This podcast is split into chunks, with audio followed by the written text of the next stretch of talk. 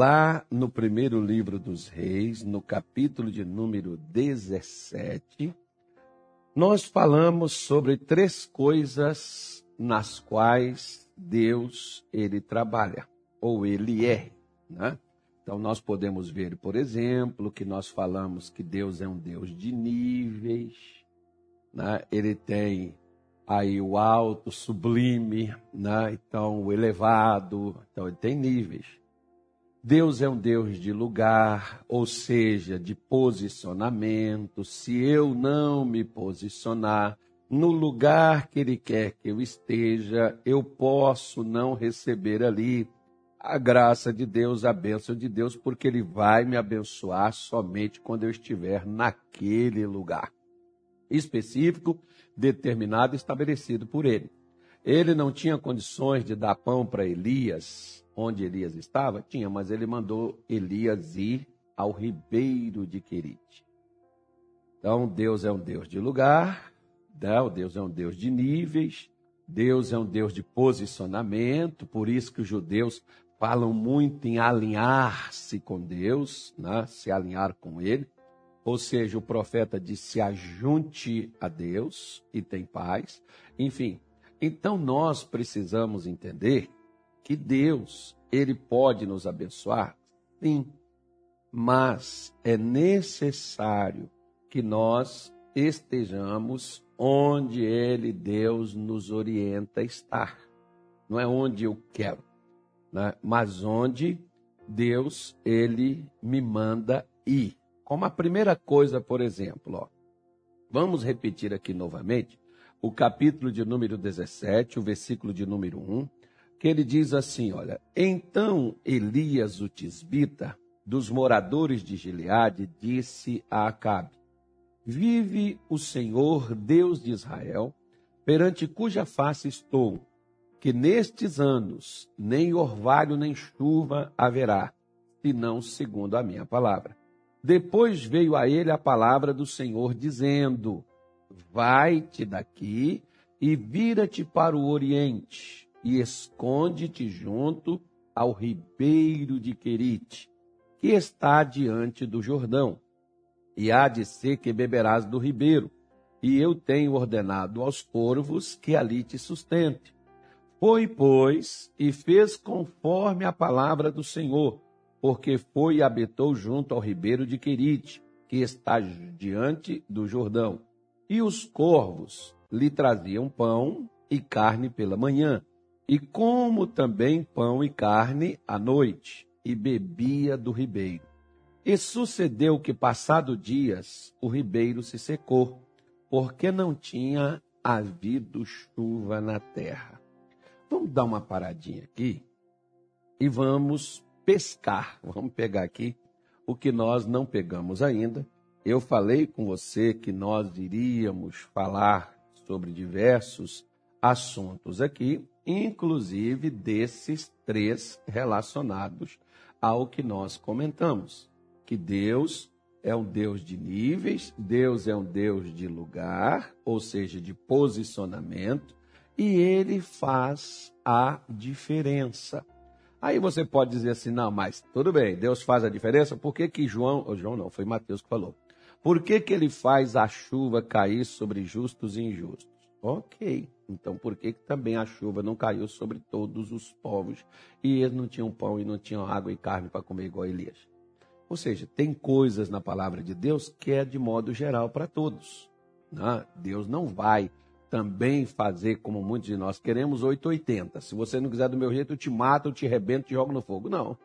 Deus não faz isso. Mas de modo geral, está aberto para todo mundo uma cota.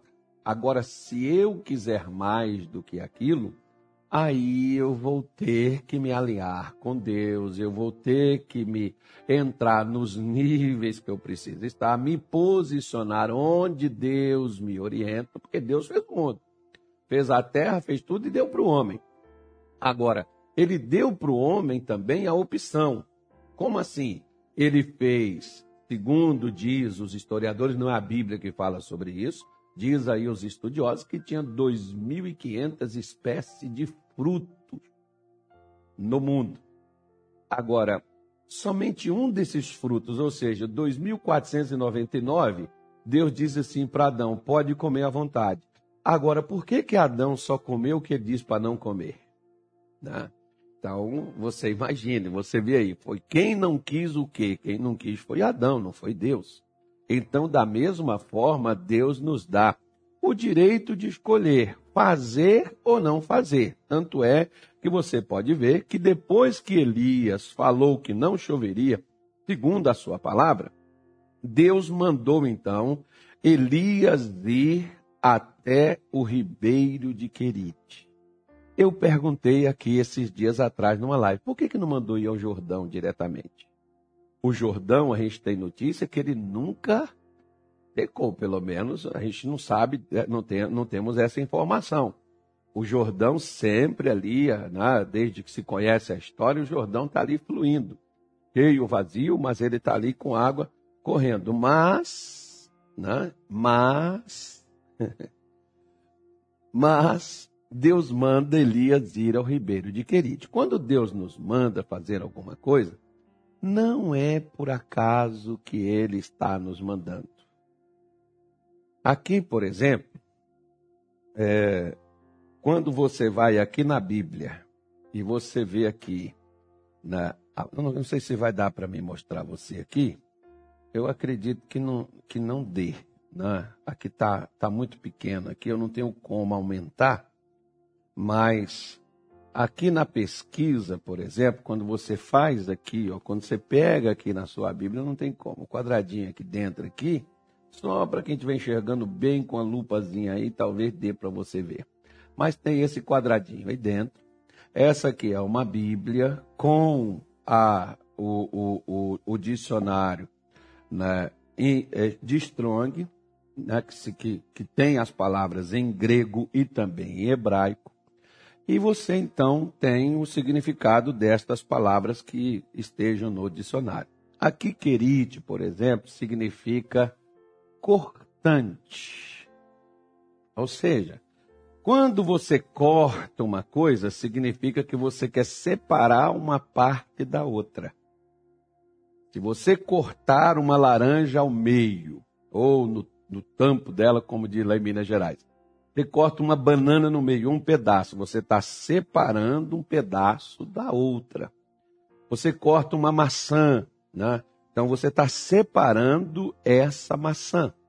Quando Deus mandou Elias ir para Quirite, Deus estava fazendo ali a separação. Lembra que eu te falei que Deus, lá em Malaquias 3, 18, que Deus faz a diferença entre o que serve e o que não serve. Aí você diz, mas então Deus, por que, que Deus mandou só Elias? Lá na frente você já, não, você já viu que eu já mandei no nosso canal alguma coisa sobre isso, porque eu estou indo lá na frente, voltando aqui no meio, para a gente pegar o máximo que a gente puder, espremendo a laranja, pegando o caldo e depois ainda vamos comer o bagaço. Não que a palavra de Deus seja assim, mas nós vamos extrair o máximo que nós pudermos dela é a nossa função, é a nossa direção, o máximo que nós pudermos. Não tenha pressa aí correndo, lendo, pegando outras coisas, vamos pegar o máximo e vamos pegar e vamos procurar entender. Porque quando Deus manda é, Elias ir para o ribeiro de Querite, se Deus mandasse o povo ir, você já viu que Elias chegou lá, no capítulo 18, versículo 21, dizendo assim: Até quando cocheareis entre dois pensamentos? Se o Senhor é Deus, segue-o. Se Baal é Deus, segue-o. Ou seja, o que você segue, a orientação que você segue, demonstra quem é o seu Deus. A, a, o, o, o conselho que eu sigo vai dizer quem eu sirvo. Tá dando para pegar? Tá dando para você poder entender? Ou seja, quem diz que Deus não falou com o povo também para ir para o Ribeiro de Querite? Certamente eles não, eles não concordavam. Sabe aquelas pessoas que elas já têm o seu modo de pensar, o seu modo de agir, o seu entendimento, a sua compreensão, elas já têm tudo pré-definido, elas não aceitam orientação, não aceitam conselho, elas não mudam, elas têm a síndrome da Gabriela. Como que é assim, Gabriela? Eu nasci assim, eu vivi assim, eu vivi assim, você sempre assim.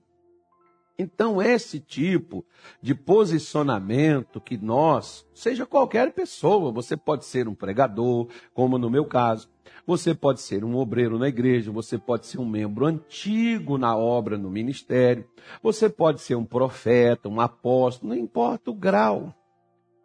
O que faz a diferença é quem, a orientação de quem nós seguimos. Até no, na reunião, do, no, no, na abertura do missionário, por exemplo, aí, né, vinha aquele cânticozinho assim: Estou seguindo a Jesus Cristo, nesse caminho eu não desisto, atrás não volto, não volto não. Pois é. Agora, quantas pessoas às vezes está dentro da igreja, mas está igual quem não está nela? E quantos estão dentro da igreja, mas não seguem a orientação que Deus dá? Mas eles estão no altar, como tem pastor no altar, mas não segue a orientação de Jesus faz é tempo. Eles fazem o que eles querem, eles edificam de acordo com o que eles querem. E pastor, pode crescer? Pode. Jesus diz que o joio e o trigo era para deixar os dois crescerem ambos juntos.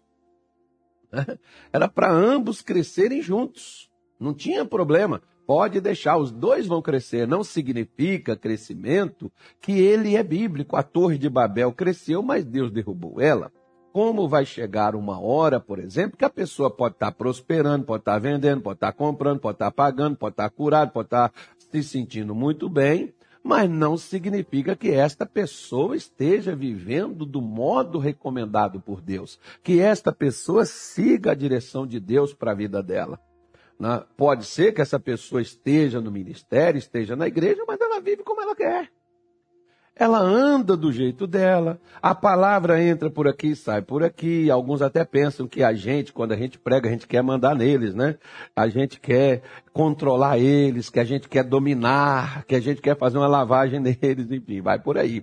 Né? Nem a própria palavra de Deus, quanto mais uma orientação pessoal, se a gente der um, algum conselho dizendo, olha, é, pelo que eu já vi, que eu já vivi, se eu fosse você, eu não faria isso, né? A pessoa não vai te ouvir, porque não? O Espírito Santo falou comigo, Deus também está comigo, se Deus está com você, quantas vezes eu já vi pastores chegar para mim e dizer, se Deus falou isso com você, ele também fala comigo, você acha que ele só fala contigo porque você é líder? Primeira coisa, eu nunca pedi para ser líder de nada. E também não estou preocupado de ser líder de alguma coisa, porque o primeiro líder que eu preciso liderar sou eu mesmo. Eu não consigo controlar eu próprio, como que eu vou orientar os outros? Em algo que eu mesmo não faço. Então Elias, quando Deus disse para ele, Elias, vai até o ribeiro de Quirite. Então o que, que Deus estava fazendo a partir daquele momento? Separando Elias daquele que ouve, aquele que segue a orientação de Deus, com aquele que só ouve, mas não segue. Deus estava fazendo a separação. Não era só simplesmente, aqui você vê quando separou, que se Elias ficasse no meio do povo, ele passaria fome, passaria sede, ele viveria uma vida miserável. Assim, quando Deus separa ele, ele sai e vai para onde Deus mandou ele ir, Elias separou-se dos demais. Agora, eles não viram Elias saindo? Viram, por que, que eles não foram atrás? Porque André, né, foi André quem foi o outro que eu não me lembro aqui de cabeça, quando viu Jesus passar, eles estavam com João Batista no Jordão. Quando eles viram que João falou, esse é o Cordeiro de Deus que tira o pecado do mundo, eles eram discípulos de João Batista. Mas quando eles ouviram João falar, esse é o Filho de Deus, esse é o Cordeiro de Deus, sabe o que, que André fez? Saiu de João e foi com Jesus. Passou a andar com Jesus a partir dali. Por causa daquilo que ele ouviu, aquilo que ele viu. Então, isso foi o que fez a diferença na vida de André. Né? E teve um outro que eu esqueci o nome também, que estava lá. Então, nós, por exemplo, quando nós ouvimos a palavra de Deus e nós seguimos ela, nós estamos tendo a oportunidade de separar. Não é que nós somos melhores do que os outros, de forma nenhuma. Não entenda dessa forma que não é isso. Não coloque palavras que eu não estou dizendo. Não é que você está se tornando, ou eu, qualquer pessoa, ah, o senhor acha porque o senhor é melhor. Não estou achando nada, até porque juiz só há um que é Deus. Mas quando nós seguimos a sua palavra, nós estamos tendo ali ó, o divisor de águas, a separação. Nós estamos como se fosse Elias, nós estamos indo para Querite, nós estamos nos separando. Agora, quando ele chega no ribeiro de Querite, ele vem pão, de, vem, vem pão e vem carne de manhã, vem pão e vem carne à noite. Por que, que os outros só tinham male male água e um pãozinho para comer? Então existe a separação. Lembra que nós falamos de Malaquias 3,18? Então a separação está aí, o serve e não serve. Só o que crê, porque tem gente que crê, mas não segue. Né? Porque quem serve, segue. João, João capítulo 12, versículo 26, Jesus foi taxativo, que ele diz, se alguém me serve, diga-me. E onde eu estiver, estará também o meu servo. E se alguém me servir, o meu Pai o honrará. Então, quando nós vemos isto aqui, nós vemos a questão da diferença que acontece com aquela pessoa que se posiciona no lugar que Deus orientou para ela.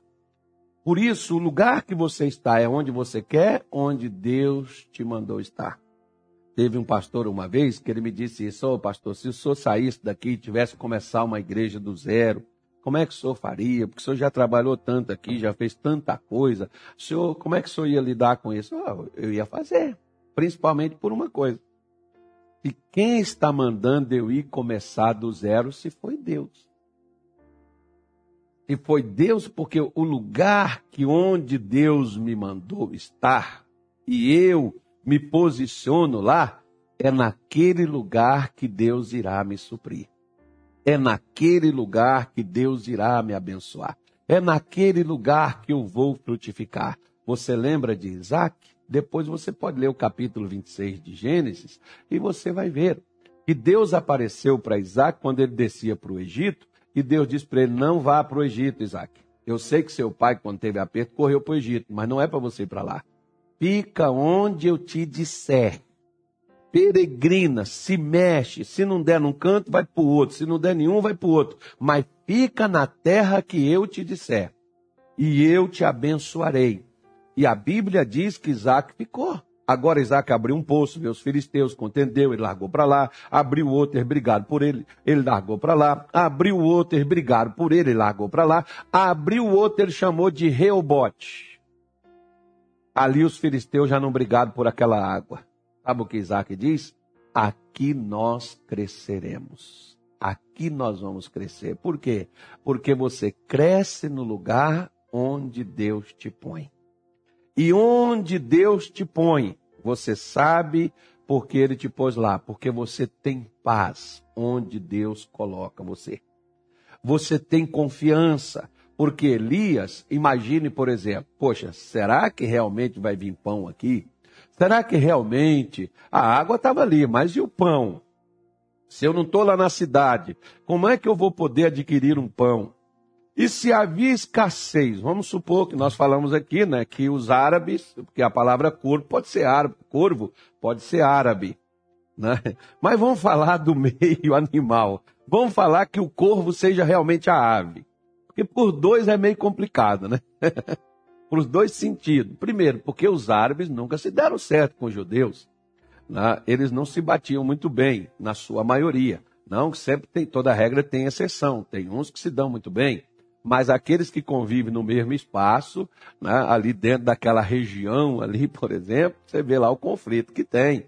Você vê lá as confusões que tem. Agora, os que estão para cá, para o Brasil, que está fora daquele conflito todo ali, claro que eles vão se dar bem em outras partes do mundo, eles se dão bem são amigos, são companheiros, enfim, não são todos que são assim, mas existe sempre aqueles radicais, como tem no meio da igreja evangélica. Tem aqueles crentes radicais. Ou é do jeito deles, ou está fora, ou não é amigo, não conversa, ou não fala. Né? Em todo lugar tem isso, infelizmente tem. Mas, vamos supor que fosse a ave. Tá bom. Não havia escassez? Não tinha falta de alimento? Onde é que o corvo estava achando pão? Para levar para Elias. Onde que o corvo estava encontrando se as pessoas na cidade não tinham comida? Onde é que o corvo achava? Então, pensando e analisando pelo lado da ave. Né? Tudo bem. Então, quem é que estava fornecendo aquele pão e de onde que aquele pão estava aparecendo? Aparece, por exemplo, num pouquinho mais à frente, o próprio Elias, ele está no deserto, e lá nesse deserto, jogado debaixo de um pé de zimbro, esperando a morte chegar, o que que Elias ele fez? Ele está lá debaixo do pé de zimbro. Que que ele fez? Ficou lá esperando a morte. E quem apareceu lá com pão e água para Elias? Um anjo, né? Então, se não tiver aqui na terra o que a senhora, o que eu preciso, o que o senhor precisa, Deus manda do céu. Se não tiver homem aqui na terra para te atender, para te socorrer, Deus envia anjo do céu para poder trabalhar. Mas quando? Quando nós nos posicionamos onde Ele quer que a gente esteja. Por isso, querite é separação. Por que, que nós chamamos a você, por exemplo, para entrar no jejum de Daniel, para você buscar a Deus? Pois é, o que a gente mais está precisando no dia de hoje é isso. É buscar a Deus, é nos separar, é fazer o que Deus nos chamou para fazer. Buscar o Senhor enquanto se pode achar, invocar enquanto Ele está perto. Vai chegar uma hora, né? Como, por exemplo, nós vemos assim, olha, eu não estou querendo colocar pavor em você, né, mas estou querendo te conscientizar. Você viu, por exemplo, que até muitos países disseram assim, olha, o cidadão dos Estados Unidos saia daí da, da, da como é que chama lá, da, da é, Ucrânia. Saiam daí. Teve pessoas que ouviu e saiu. Né? Muitos brasileiros, por exemplo, foram advertidos. Mas tinha sempre aquela expectativa: não vai acontecer nada, não vai ter guerra, não vai ter tiro, não vai ter nada. Pronto, olha lá o que houve. Agora está todo mundo correndo, fugindo, andando a pé, andando 60 quilômetros, mais ou menos, na, no, no gelo, no frio, correndo o risco agora de morrer. Não é de tiro, não é de bomba, é de frio. Olha a situação que ficou as pessoas. É a mesma coisa, Deus tem nos chamado, Deus tem falado conosco, assim que é que a coisa vai, a coisa vai acontecer dessa forma. A gente não espera que a coisa pegue e desande. A gente não conta com isso porque nós ficamos contando com ovo na galinha. Né? Como aquele povo nos tempos de Israel, quantas vezes Elias chegou lá, falou e eles não se decidiram? Da mesma forma que tratava as coisas de Deus, tratava também com Baal. Eles nunca se definiram somente por Deus. Quem foi o camarada que entre todos os deuses, ou entre Deus e Baal, escolheu ficar com Deus? Não foi o rei Acabe, não foram as outras pessoas que lá estavam, mas foi o profeta Elias. Por que, que Deus tratou com ele de forma diferente? Quem faz a diferença na minha vida e na sua não é Deus. Somos nós quando nos posicionamos no lugar que Deus quer que a gente esteja. Uma vez me perguntou, pastor, qual é o maior medo que o senhor tem? O meu maior medo, caso você queira saber, o senhor tem medo? Tenho. O senhor tem medo? O senhor não pode ter medo, o senhor é um crente. Ah, mas eu tenho. E vou te mostrar qual é o medo que eu tenho. É de estar onde Deus não me mandou estar. Porque se eu estiver onde Deus não me mandou estar, eu estou ferrado, eu estou perdido, eu estou lascado, eu estou destruído, eu estou no mato sem cachorro, como diz aí o ditado popular. Por quê? Justamente por causa disso. Nós precisamos entender que Deus tem e espera de mim e de você nós nos posicionarmos para que ele possa ver o que ele vai fazer. Eu gosto, por exemplo, quando Deus ele disse para o povo de Israel nos tempos de Moisés no deserto, quando o povo fez lá o bezerro, né, Deus mandou o povo, né, é, é, as pessoas é, tomar a atitude que elas tinham que tomar, elas tomaram, e depois Deus, Moisés chega para o povo, mandou eles tirar as vestes, tirar os brincos, tirar os negócios tudo, e diz assim: o Senhor vai ver o que, que ele vai fazer com vocês. Aí, como Deus viu que o povo obedeceu, que as pessoas se submeteram, ele foi lá, deu as pedras da lei novamente para Moisés. Agora, se eles não tivessem, não, Moisés, não, não vamos fazer nada, estamos cansados desse negócio, e vamos fazer o que a gente entende, o que a gente quer, pronto.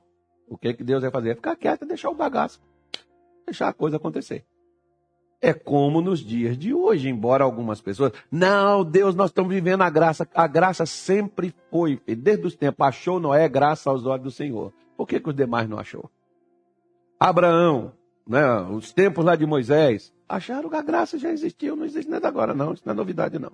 É que às vezes as pessoas, as pessoas às vezes esquecem do que lê ou às vezes não lê.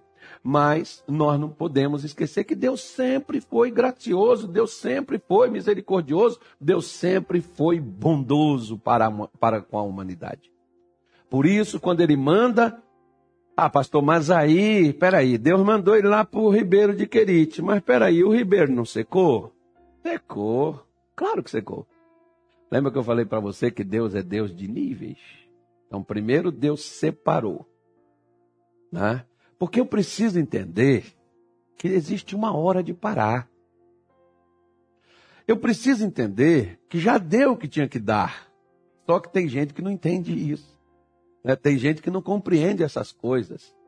Aqui acabou.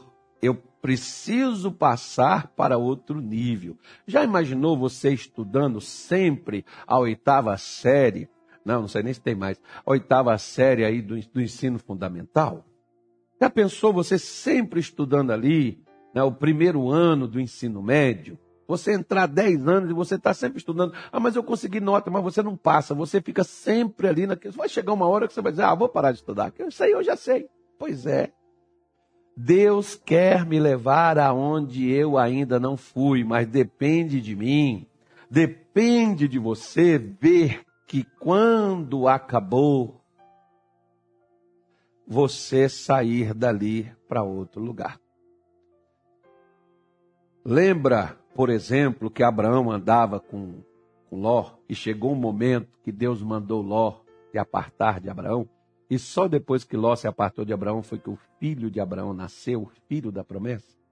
Pois é, se Elias não tivesse ido para o ribeiro, como que Deus daria a ele pão e carne? A água lá tinha. Mas aí a água secou. Então, se a água secou, chegou a hora de passar para outro nível. Quando aquilo que Deus te deu, deu para mim, acabou, chegou a hora de ir para outro canto. Às vezes, por exemplo, tem pastores que eles já deram o que tinha que dar no lugar e não dão, não tem mais nada para dar, ali já acabou. Não adianta insistir que não vai mais. Às vezes é algo, por exemplo, pastor, então meu casamento não está dando, então já acabou, né? Não, você tem que renovar ele. Ah, você disse sim, quem mandou você falar sim? Ah, não, não, porque tá vendo, o meu casamento era muito bom, mas agora ele acabou. Então está na hora de ir para outro. Não, escuta bem, não coloque palavras que eu não estou lhe dizendo.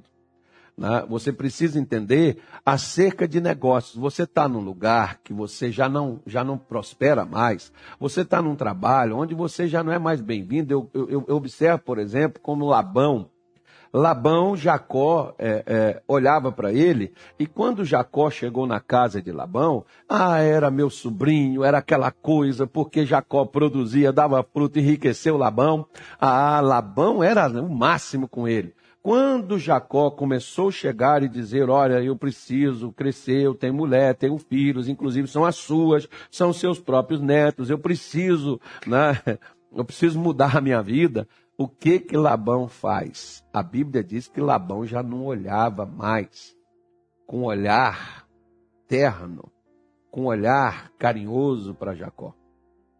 Ele já tratava ele de uma forma estranha. O que que Jacó entendeu? Está na hora de voltar para a casa do meu pai. Já deu o que tinha que dar aqui. Às vezes são essas coisas que eu preciso entender.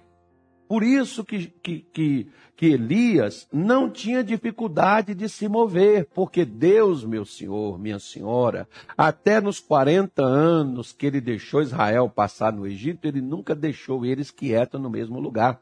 Eles estavam sempre movendo, mesmo que em círculo, mesmo que em roda da terra ali do deserto, mas eles estavam sempre movendo. Era de dia, era de noite, Deus está sempre movendo. Se a sua vida parou, né? se a sua vida estagnou num lugar, está na hora de você fazer algo que você ainda não fez. Talvez essa profissão sua, essa, essa coisa que você tinha aí, já deu o que tinha que dar. Você tem que mover para outro nível.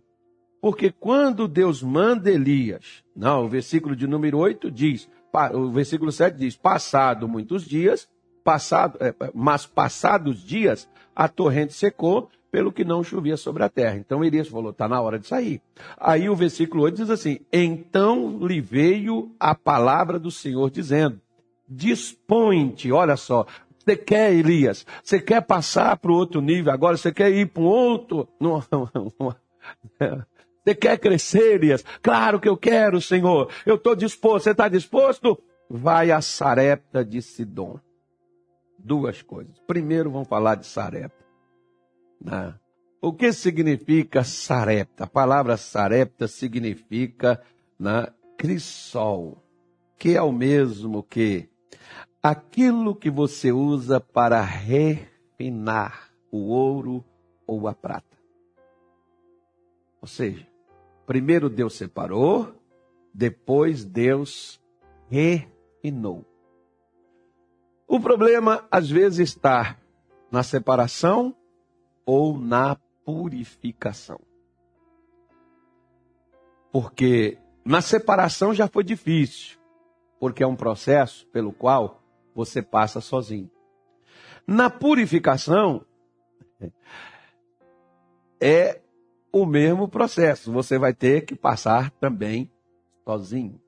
Você não vai outras pessoas junto com você. Então, quando Deus manda Elias ir para Sarepta, agora é a hora de purificar.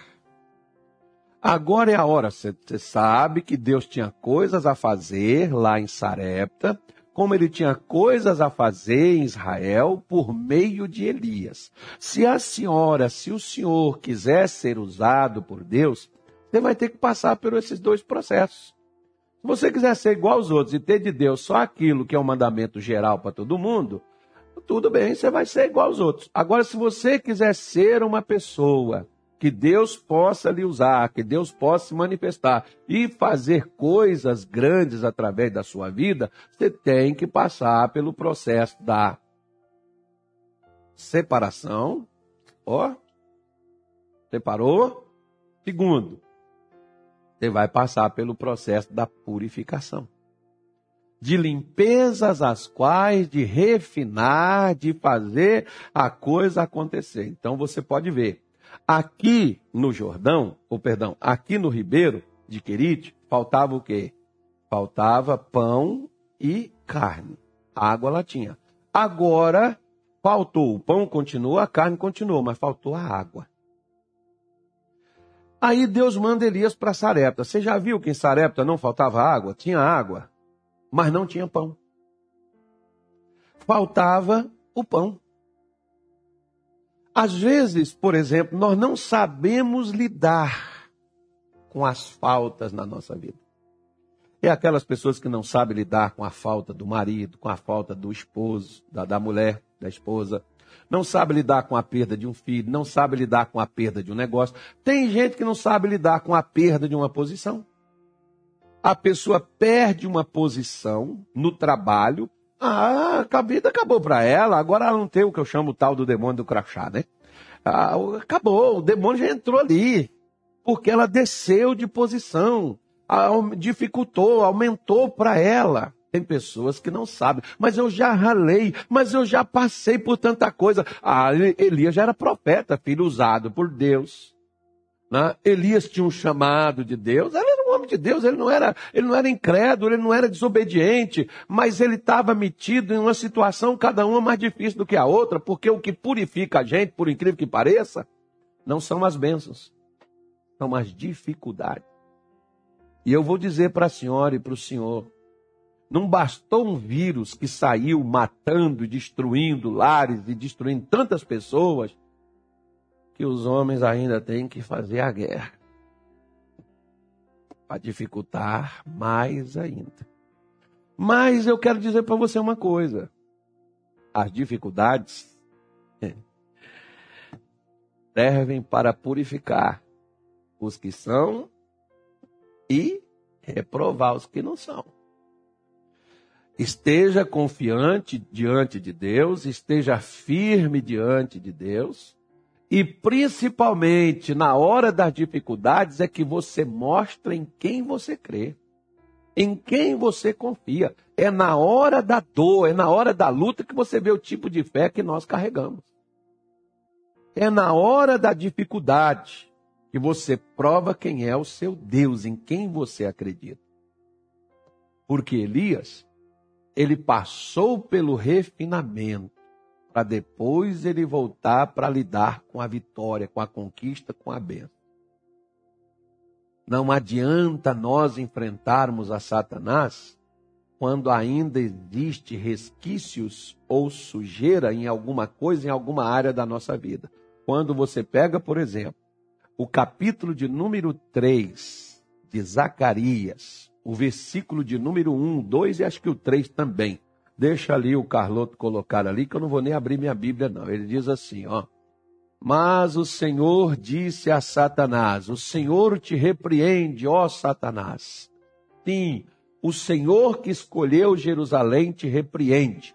Não é este um tição tirado do fogo? Se tirou do fogo, já não brilha mais, mas tem fogo. Mas vamos lá. Versículo 2. O 2. O 2, por favor, Carloto, o 2. Você passou por 3. Esse aí era o 2, né? Então vai para o 3. Por 3. Isso. Ora, Josué, vestido de vestes sujas, estava diante do anjo. Agora olha o versículo seguinte. Olha só. Ah. Então falou e ordenou os que estavam diante dele, dizendo: Tirai-lhe as vestes sujas. E ele lhe disse: Eis que tenho feito com que passe de ti a iniquidade te vestirei de vestes novas. Então vejam só o que diz as escrituras aí. Nós estamos aí, é Zacarias, né? Zacarias. Deixa eu aqui que ficou passando uma coisa aqui. E eu quero pegar ela aqui para que você veja. Olha, volta lá no versículo de número 1. Ó. As vestes estavam sujas. O anjo veio e tirou as vestes. Agora, versículo 1, Carloto. Você pulou aí, você já entrou no 2, que eu falei o 2, né? Tem que fazer igual a Nilton. Quando eu já boto dois Nilton, já pulo um primeiro, que eu vou voltar lá nele. E mostrou o sumo sacerdote Josué que estava diante do anjo do Senhor. E Satanás estava à sua direita para se opor. Por que Satanás fazia oposição ao sacerdote do Senhor? Ah, porque o diabo é inimigo, pastor. O diabo não gosta de crente. Claro que sim. Isso é evidente. Agora, por que, que ele fez oposição a Josué? Porque as vestes de Josué estavam sujas. Não é porque ele era sacerdote, não é porque ele era crente. Não é porque eu sou crente, a senhora é crente, o senhor é crente, Satanás já vai ser nosso adversário. Lógico, nós já passamos para outro time. Agora, ele só se opõe e nos supera e nos impede de vencer quando? Quando nossas vestes estão sujas. Por que, que Elias foi passar por Sarepta? Para ser purificado. Porque ele teria que enfrentar Baal e teria que mostrar quem era o Deus que tem respostas e o Deus que tem fogo. Satanás é um tição, ele estava um dia no fogo, mas foi tirado do fogo. Não há mais fogo nele. Tanto é que os sacerdotes de Baal, né, os, os, os, os, devotos de Acera, né, ou Acerá, também estavam lá. Não eram, 8, não eram 400 apenas, 450, eram 850 profetas contra um homem só. Porque Deus, querido, deixa eu te falar uma coisa. Ele não procura quantidade. Nós, homens, nós queremos quantidade. Deus procura qualidade. E se tiver quantidade, melhor. Mas Deus quer qualidade. Vamos falar com Deus? Nosso Pai e nosso Deus. Senhor, em o nome do nosso Senhor Jesus. Nesta tarde nós oramos e te apresentamos todas as pessoas que estão conosco online, aquelas que posteriormente acessarão esta live, se elas ouvirem a sua voz e se elas se posicionarem conforme o seu chamado, Senhor, ajude-as que elas possam, meu Deus, confiar no Senhor de todo o coração, e não temer, meu Deus, a dificuldade, a luta, a privação, não não retroceder, Senhor, diante da escolha, do posicionamento que esta mulher tomou, que este homem tomou, na tarde de hoje de seguir juntamente contigo. Meu amigo, minha senhora, este é o momento. Segure nas mãos de Deus. Se apegue com Deus nesta tarde de hoje. Jesus está chamando você para estar com Ele, para servi-lo. Jesus está chamando você para caminhar com Ele. Essa é a sua hora.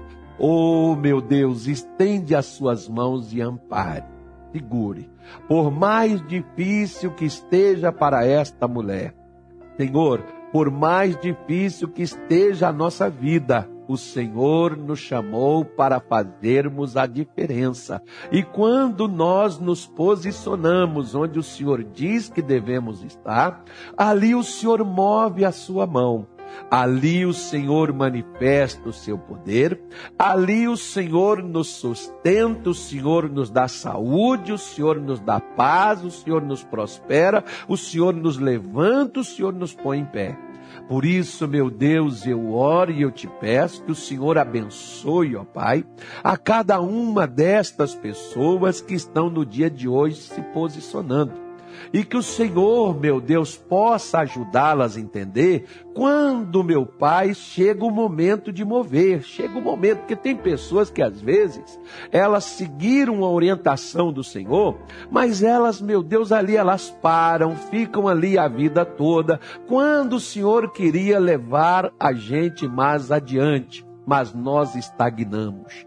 Até para aqueles, ó Deus, que está na hora deles mudarem, deles levantarem, deles se moverem, deles tomarem uma nova atitude, pegar, meu Deus, mais firme do que eles nunca pegaram eu oro, Senhor, e eu te peço, em nome de Jesus. Assim como Paulo diz, quando eu era menino, fazia as coisas de menino, mas cresci e deixei as coisas de menino. São as fases da vida. Nós precisamos aprender a deixar aquilo que já não funciona mais. Mas foi o Senhor que deu para gente. Mas o Senhor tem mais para gente ir mais adiante. Por isso, Senhor Jesus, ajude essa pessoa, tome ela pela mão Fale no coração dela. Como o Senhor falou com Elias, ele teve coragem de deixar até um lugar onde ele teve sucesso. O que ninguém teve, ele teve lá no Ribeiro de Querite: pão, água e carne para comer. Mas chegou um momento que era hora de sair dali para um outro lugar. E quando ele chegou no outro lugar, ele teve outra surpresa, porque estava mais difícil do que era no Ribeiro de Querite mas o Senhor é o Deus dos impossíveis. E o Senhor está chamando uma geração para fazer coisas impossíveis neste mundo, para fazer coisas extraordinárias. Por isso a gente não pode ser medíocre, a gente não pode ser covarde, a gente não pode ser medroso, a gente não pode ter medo de ir adiante, de prevalecer, de vencer. Por isso, Senhor Jesus, de enfrentar as adversidades que virão. Se elas vierem, estaremos prontos para poder sair sobre elas. Se não, Senhor, nós estamos preparados para o que der e vier, porque o Senhor diz que as portas do inferno não prevaleceria contra a sua igreja. A sua igreja anda de cabeça erguida e ela não é acuada, ela não é espremida pelo demônio. Como muita gente está andando com medo, já não dorme, já não tem sossego. Não, nós vamos colocar nossos pés na porta do inferno e as portas do inferno se abrirão e nós vamos saquear o inferno e nós vamos levantar o caído, nós vamos arrancar das garras de Satanás o aprisionado, o oprimido, nós vamos arrancar das garras de Satanás aquele, meu Deus, que está ali aprisionado e vamos saquear o inferno e vamos povoar o céu. Oh, meu Deus, levanta essa gente que assim mesmo, que seja como Elias, que foi o único Senhor que estava ali de um lado só, mas o Senhor estava do lado dele. Do outro lado estava, meu Deus, os indecisos, estavam os 850 profetas ali, meu Deus, que para nada serviam, mas eram profetas. Oh Senhor, mas o Senhor mostrou o seu poder e do lado que o Senhor estava. O Senhor sempre e o Senhor nunca estará do lado da mentira nem do engano, mas o Senhor estará do lado da verdade. Senhor Jesus, então opere. Senhor Jesus, então toque, se manifeste, meu Deus, na vida destas pessoas. Oh, Senhor, aquela que precisa ser curada, liberta, aquela que precisa ter coragem, ânimo, disposição para levantar, para sair do lugar que ela se encontra, de vir para a tua casa, de aprender, de entrar no ministério, de ser um obreiro, de ser um pregador, de ser um missionário. Espírito Santo de Deus, sacode essa gente, mexe lá dentro da alma, não deixa essa pessoa ficar acomodada quando o Senhor tem algo mais adiante para ela. Não deixa, meu Deus, fala no sonho, mexe, não deixa, Senhor, faça alguma coisa, mas como Elias se levantou e foi, Senhor, que assim também o Senhor trabalhe na nossa vida. O Senhor não deixa a gente ficar acomodado nem com as conquistas, nem com as vitórias, porque o Senhor tem muito mais para fazer do que aquilo, meu Deus, que nós estamos deixando. Como falou o profeta com o rei Amazias, mais tem o Senhor para dar do que 25 talentos de prata. Jesus, o Senhor tem coisas estrondosas, maravilhosas, grandiosas para fazer na vida dessa mulher para fazer na vida desse homem, para fazer na vida desse jovem. Ajude a gente a ter coragem, disposição para nos oferecer e para ir no, no, encontro do Senhor no caminho apontado por ti. Coloca, meu Pai, a tua bênção sobre eles, no nome de Jesus. Amém. E graças a Deus.